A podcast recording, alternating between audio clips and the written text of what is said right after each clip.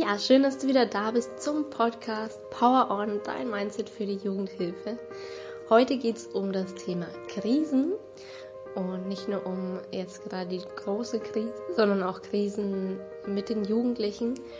Und zwar möchte ich das Ganze so ein bisschen positiv beleuchten. Was hat, was kann man Positives an einer Krise sehen? Was hat das Ganze auch Gutes?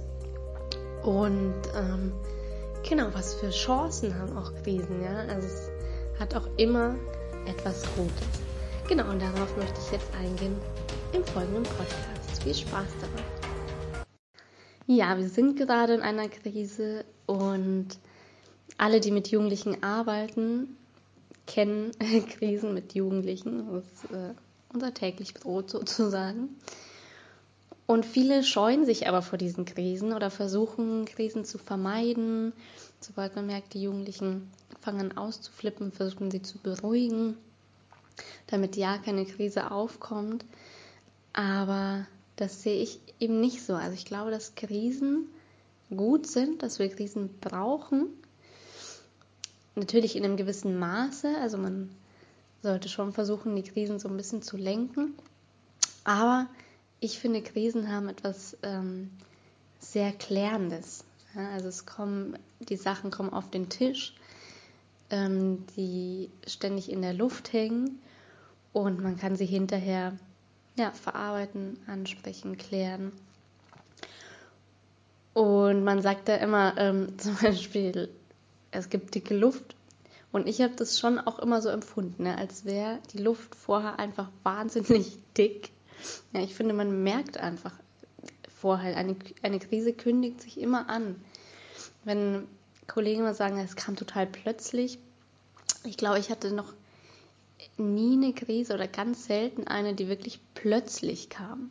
Ja, außer es wurde zwar irgendwie was angetriggert, aber auch da ähm, war der Jugendliche dann meistens schon äh, vorher schon irgendwie angespannt. Also ich finde diese Anspannung merkt man, das heißt, man kann sich auch darauf vorbereiten.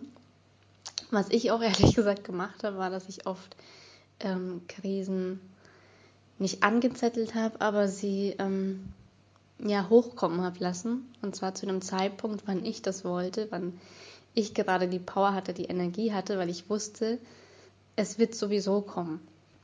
Also dann bitte nicht um 10, wenn alle im Bett sein sollten, sondern irgendwie schon Nachmittag um vier oder so.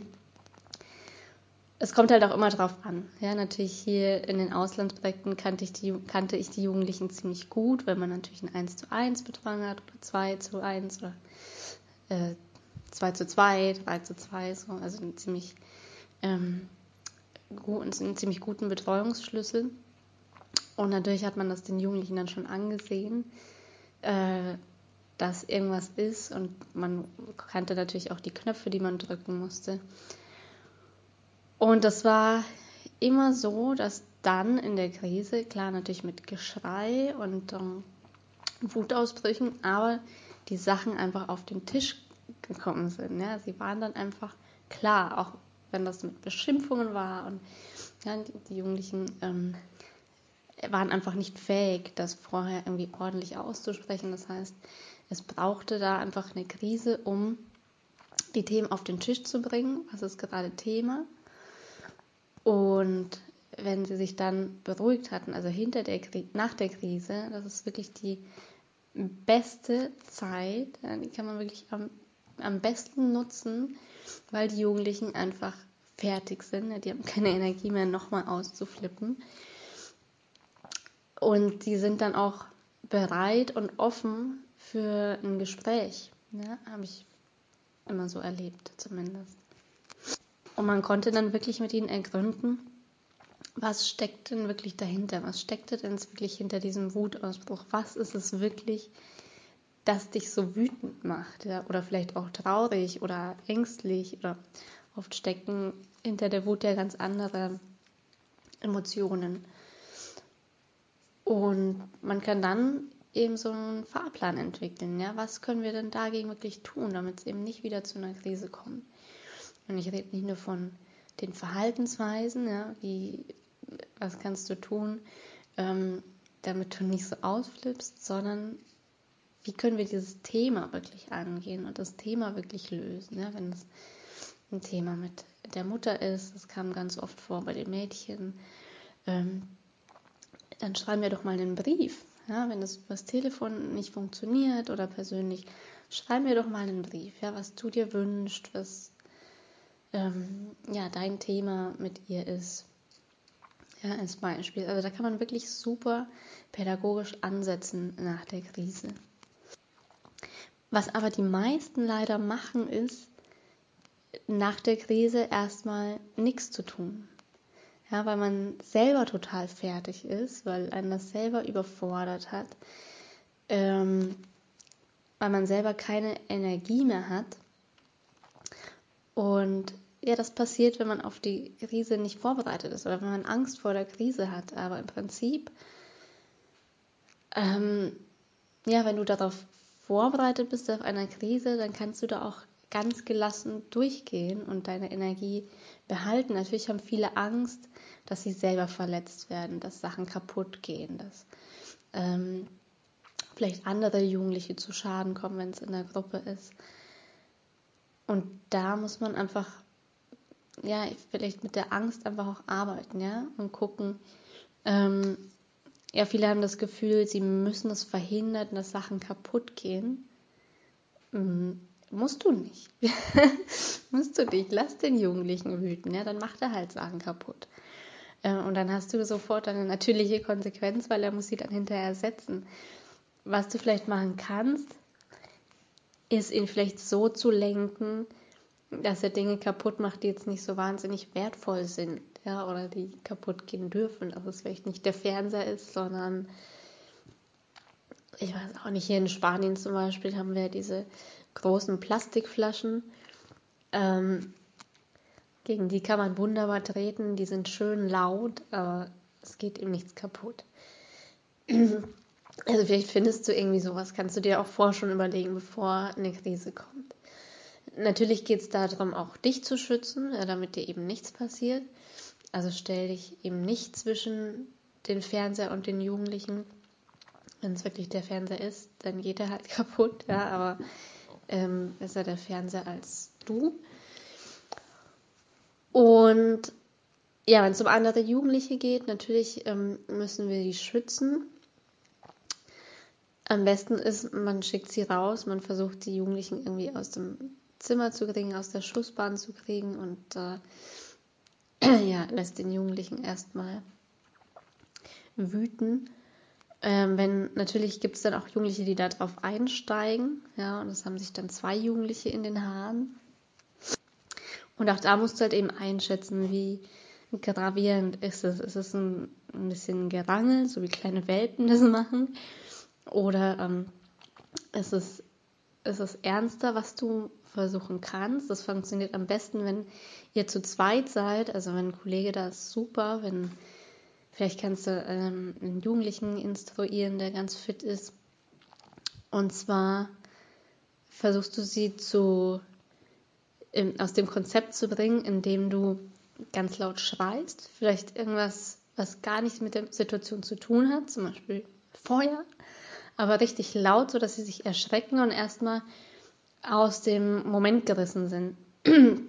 ja, und diese Schrecksekunde nutzt du, um die einen Jugendlichen zu schnappen und der andere nimmt sich den anderen, ja, dass man sie einfach erstmal voneinander wegdreht und dann eben aus der Situation bringt und dann können die ja entweder nochmal alleine weiter wüten oder man versucht sie ins Gespräch zu bringen und genau mit ihnen zu reden.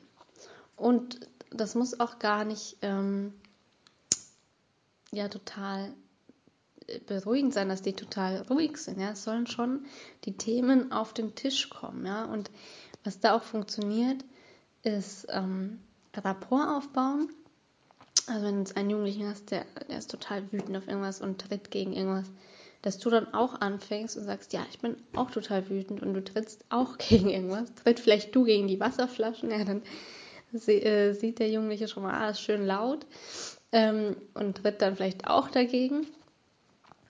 Und du, du fängst dann praktisch auf demselben Level an wie er und fährst dich aber dann immer stückchenweise runter und ihn mit.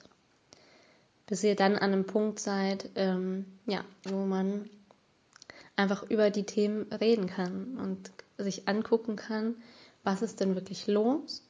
Was ist wirklich das, was dich stört? Was ist wirklich das Thema dahinter? Was ist dein Thema? Und ja, und dann versucht das zu lösen oder eben einen Plan aufzustellen, wie der Jugendliche das für sich bearbeiten kann. Also wie gesagt, ich finde, Krisen sind wirklich etwas Positives, ja, weil sie einfach klären sind. Sie klären einfach das, was schon ganz lange in der Luft hängt oder, oder Tage oder vielleicht auch noch ein paar Stunden oder vielleicht auch schon Jahre, ja, wenn es ein Thema ist, was der Jugendliche lange mit sich rumträgt. Ähm, und es hängt so in der Luft und keiner spricht es so wirklich an. Und da kommt es einfach mal auf den Tisch. Und dann wirklich danach sofort die Zeit nutzen, um das anzusprechen, um das zu bearbeiten, um einen Plan aufzustellen, wie gehen wir damit um, was kannst du dafür tun. Ja, ihm wirklich Tools an die Hand geben, was kann er wirklich konkret tun.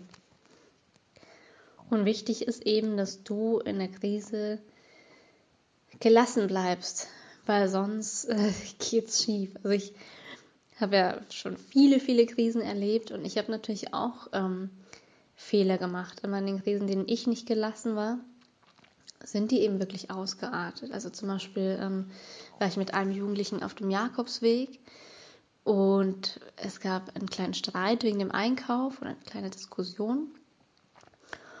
Und ich wollte dann eine Runde spazieren gehen, damit ich eben äh, gelassener wieder werde, weil ich einfach äh, wütend auf ihn war. Und habe dann gemerkt, ich habe mein Handy drin vergessen. Und das Handy war, als ich war in, in Merida, also weit weg von Almeria, wo unsere äh, Station war. Und äh, dachte, mein Handy ist das einzige Verbindungsmittel ja, zu den Kollegen, zu dem Chef, äh, überhaupt zu anderen Menschen. Ähm, und ja, war dann selbst total nervös und bin dann nochmal reingegangen und wollte das Handy holen. Das hat der Jugendliche natürlich gemerkt, war nicht dumm. Ähm, und hat sich das zuerst geschnappt und wir haben dann auf dem Boden um das Handy gerangelt und ähm, er hat mir dabei den Finger gebrochen, hat dann auch gewonnen, hat das Handy dann mit rausgenommen und ähm, ja, ich bin dann natürlich hinterher. Und ähm, ja, nach langer Diskussion hat es mir dann zwar gegeben, aber ähm, gesperrt. und äh, ja, die Situation ist einfach nicht gut ausgegangen. Ja? Also ich, weil ich eben nicht gelassen geblieben bin, wäre ich einfach locker geblieben, hätte gedacht, okay, ähm, dann liegt halt jetzt mein Handy da drin. Egal, ja, ich hole das später, wäre eine Runde spazieren gegangen, dann wäre das alles ähm, ja anders abgelaufen, lockerer abgelaufen und es ähm, wäre nicht so geendet. Also guck wirklich immer, dass du wirklich deine innere Ruhe bewahrst. Ja, also ich hatte im letzten Podcast ging es ja um das Thema, die innere Ruhe. Und die hat natürlich viel mit dir zu tun, ja, auch mit deinen Themen, mit deinen Themen in, in deinem Alltag, in deinem Leben, was jetzt nicht so mit der Arbeit zu tun hat, weil wenn du mit persönlichen Problem in die Arbeit kommst, ja, hast du diese innere Ruhe natürlich nicht. Ja? Du bist da nicht gelassen und kannst die Dinge gelassen nehmen. Also es ist natürlich auch immer wichtig, bei dir aufzuräumen und genau, und dann eben gelassen in den Situationen zu bleiben. Wie gesagt, hätte, wäre ich da gelassen geblieben in der Situation mit dem Handy, dann ähm, ja, hätte er das vielleicht gar nicht gemerkt, ja, oder ich wäre zurückgekommen, er hätte es vielleicht gehabt, aber wir hätten irgendwie drüber geredet, hätten das geklärt, er hätte es mir zurückgegeben, alles wäre gut gewesen. Aber so ist es natürlich ausgeartet, genau. Und ich hatte aber auch schon ganz viele Krisen, ähm, wo ich einfach super locker und gelassen war, ja, weil ich ähm, dachte, okay, was passiert denn schon im schlimmsten Fall? Ja, die Einrichtung geht kaputt, die richten wir halt hinterher wieder oder der Jugendliche ähm, stottert sie vom Taschengeld ab. es ist sonst kein anderer Jugendlicher da. Ähm, ich hatte eigentlich immer weniger Angst, dass ich selber verletzt werde. Ähm, von dem her, genau. Und dann, dann ist es auch schnell wieder rum irgendwie, ja. Also dann lässt man den Jugendlichen da so ein bisschen wüten und hinterher ähm, klärt man das und man hat selber eben noch die, diese volle Energie und Power und ähm, kann dann wirklich auf die Themen eingehen, kann da wirklich ähm, produktiv dann mit dem Jugendlichen arbeiten. Genau, und so wie man eben eine Krise mit den Jugendlichen nutzen kann, kann man auch ähm, eine Lebenskrise nutzen und kann man auch die Krise im Moment nutzen.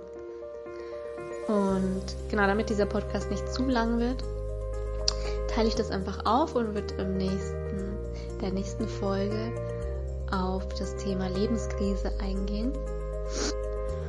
Und wenn du vielleicht sagst, dir fehlt die Energie, dir fehlt die Power, um diese Krisen ähm, ja, durchzustehen, du bist ja selbst immer total K.O.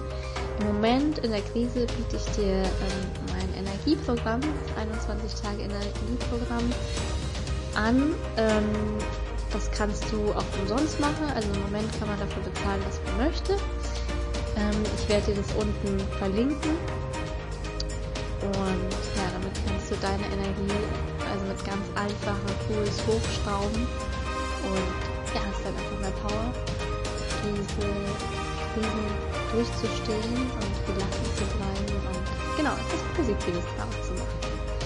Genau, wie immer äh, lade ich dich natürlich ein in die Facebook-Gruppe, dein Mindset für die Jugendhilfe und ähm, ja, wäre schön, wenn du da deine Erfahrungen tauscht mit uns und wie du Krisen siehst, welche Krisen du schon erlebt hast, welche Krisen hättest du etwas besser machen können, wie wäre das anders gelaufen, wenn du gelassener geblieben wärst. Genau, teile das einfach mit uns. Da freue ich mich drüber.